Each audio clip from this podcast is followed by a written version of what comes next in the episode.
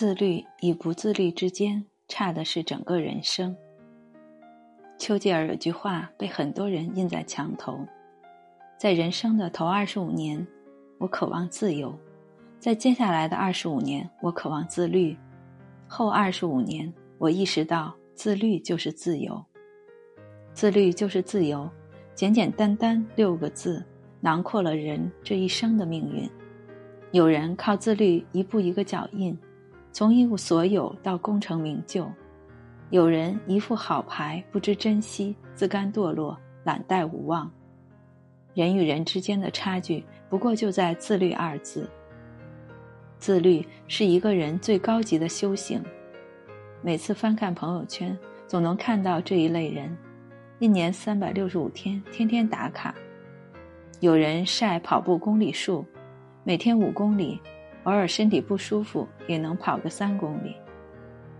有人晒肌肉、马甲线、运动照，五年下来，从内而外的变化会让你真心叹一句：这可不是为了晒而晒，而是真真实实练出来的。还有人每天早起晒读书笔记、外语学习记录，你以为他们只是一时兴起，可就有人坚持做了两年。已经如火如荼开展了自己的副业。每次看到这类人，心里总会涌出无限的羡慕和冲动，羡慕他们能日复一日的坚持，能控制自己抵御懒惰拖延的诱惑，能狠狠碾压内心的痛苦，最终形成属于自己的优质习惯，开启渴望的人生之路。也会忍不住像他们一样，开始自律的第一步。可往往一只脚还没踏实，另一只脚已经在叫嚣着后退。自律这二字，光是入门就已是不易。百分之八十的人能坚持三天，百分之五十的人能坚持一周，百分之十的人能坚持一月，只有百分之三的人能一年如一日坚持过自己想要的生活。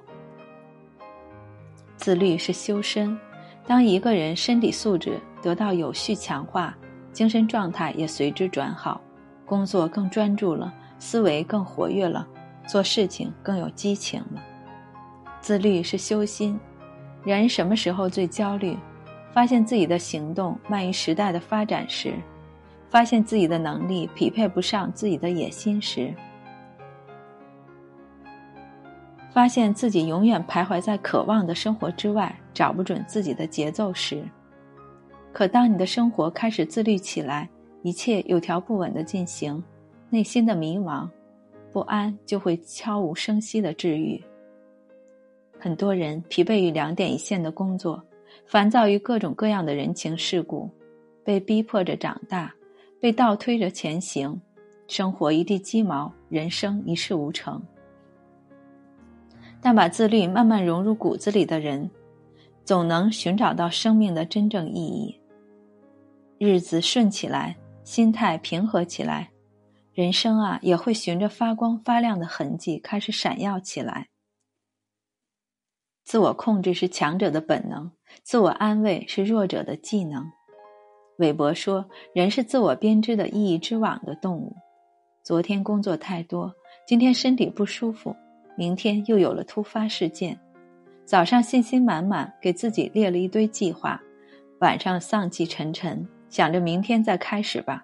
今天好累，其实说到底还是信念不够坚定。就像戒烟，很多人戒不了烟，是觉得戒烟好难啊。反正大家都戒不了烟，我失败了也无所谓。一次又一次的尝试，一次又一次的轻易失败，轻易放弃。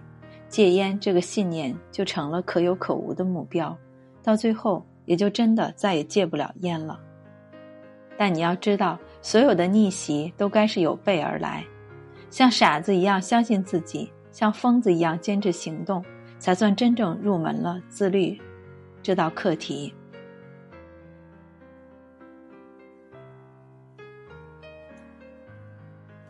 著名评剧演员白玉霜。被人称作评剧皇后，她有一个习惯，不论三伏酷暑还是三九严冬，一有时间就去练功练嗓子。有人对她说：“你已成名了，干嘛还这么苦练？”她笑笑说：“戏是无止境的，自律也是无止境的。它不是一天两天的玩闹，而是一年、十年、几十年的习惯和常态。当你真正做到不为了别人，只为自己而去自律，甚至把坚持抛在脑后，把行为融入吃饭刷牙的日常时，才算把自律做到了极致。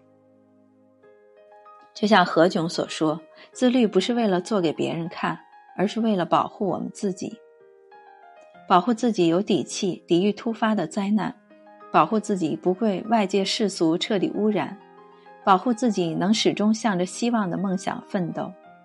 你要知道，熬夜很爽快，偷懒是赚到，但透支的快乐总会需要用无数倍的失落感来偿还。有句俗语说：“物要防腐，人要防懒。”少点自我安慰，少点自我逃避，自我控制才是强者的本能。真自律还是伪勤奋？拿结果来说，也许是自律这个话题被探讨的太多，很多人都习惯拿这个词标榜自己。心血来潮读了两本书，好不容易吃了一周的素食，咬牙切齿完成了一个月的计划，看上去拼命又努力，可到最后生活依然没有半点改变。真自律还是伪勤奋？得拿结果来说话。真正的自律靠的是内心的驱动力，是自己想要去做，而不是因外界的种种压力逼迫去做。就像健身，真自律的人是喜欢上健身时的痛快，健身后的愉悦，才能坚持每天锻炼一小时。而那些喜欢标榜自律的人，不顾自己的身体素质，一段时间内拼命锻炼，可一个月后就开始回归原点。自律的前提是你要爱上这个目标，只有热爱，才能在日后的日子里勇敢的和各种人性欲望做抗争。否则，为了自律而自律，为了忙而忙，只是画地为牢，越努力越焦虑，越拼命越丧气。合理规划自己的时间，衡量好自己的身体状态、精神状态，仔细想想你渴望的生活状态是什么样子。慢慢的，循序渐进，开始你的自律人生吧。网上有句话：最实用的自律是攒钱，最养眼的自律是健身，最健康的自律是早睡，最改变气质的自律是看书，最好的自律是经济独立。如果你不知道如何开始，不如从这几点重塑你的人生。祝你从渺小启程，以伟大结局，终其一生。活出最渴望的闪光人生。